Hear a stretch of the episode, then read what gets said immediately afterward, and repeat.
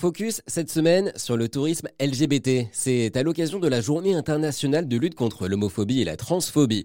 Danny Cronstron, vous êtes québécois, on va l'entendre, et vous avez créé un guide touristique tourné vers les personnes LGBT+. Est-ce que la situation a évolué euh, aujourd'hui? Est-ce que c'est plus facile de voyager quand on est euh, LGBT en 2022 qu'avant? Moi, j'aurais tendance à répondre que c'est beaucoup plus facile qu'avant parce que les pays s'ouvrent de plus en plus. Il y a des pays, bien entendu, qui sont euh, fermés à la question du tourisme LGBT.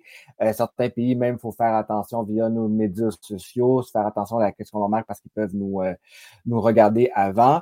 Mais dans la grande majorité, il y a des pays qui sont extrêmement ouverts euh, à la diversité. Je peux penser, exemple, au Népal, en Thaïlande, etc. Donc, ça devient vraiment intéressant pour nous de voyager, mais il faut quand même tout de même faire attention. Quel a été l'impact de la pandémie sur le tourisme LGBT? Oh, ça, ça a été, c'est sûr que ça a été un peu intense au début.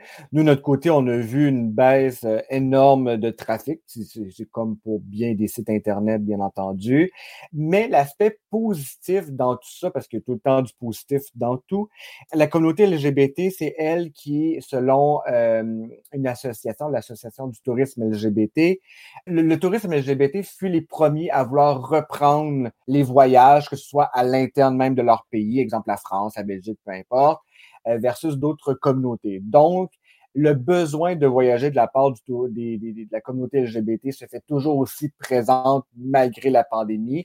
Donc, on peut prévoir une reprise graduelle éventuellement de la part de cette communauté-là. Donc, la communauté LGBT va être rendez-vous après la fin de la pandémie, bien entendu. Est-ce qu'il y a un, pays particulièrement accueillant pour euh, la communauté LGBT? Il y en a, c'est sûr, c'est difficile de dire un pays en soi. Il y a des destinations incroyables. Je peux parler d'exemple l'Espagne, la Grèce, la Thaïlande, qui est un véritable coup de cœur. Euh, pour certaines personnes, peut-être qui vont dire c'est difficile de voyager dans un pays qui parle peut-être plus difficilement l'anglais. Au contraire, c'est un pays hyper accessible avec des gens de cœur.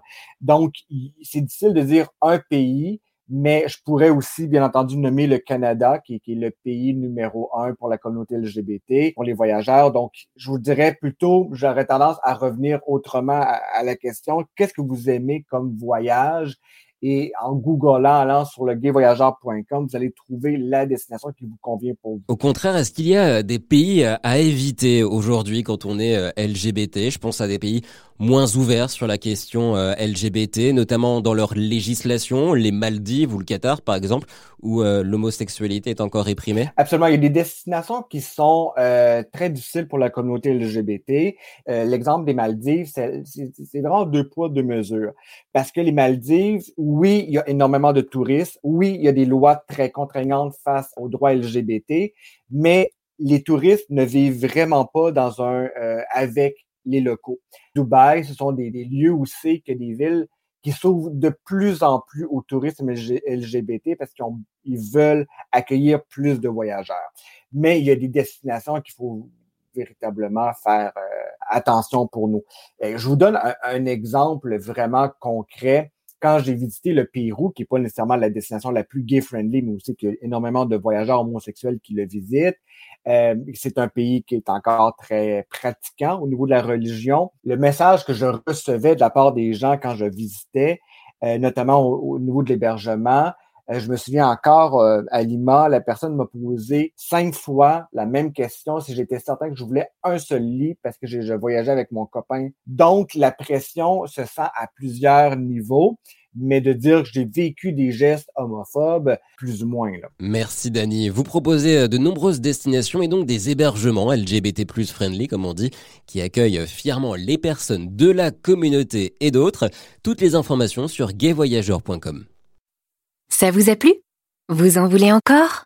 Il y a en ce moment des milliers de podcasts 100% positifs qui vous attendent sur l'application AirZen.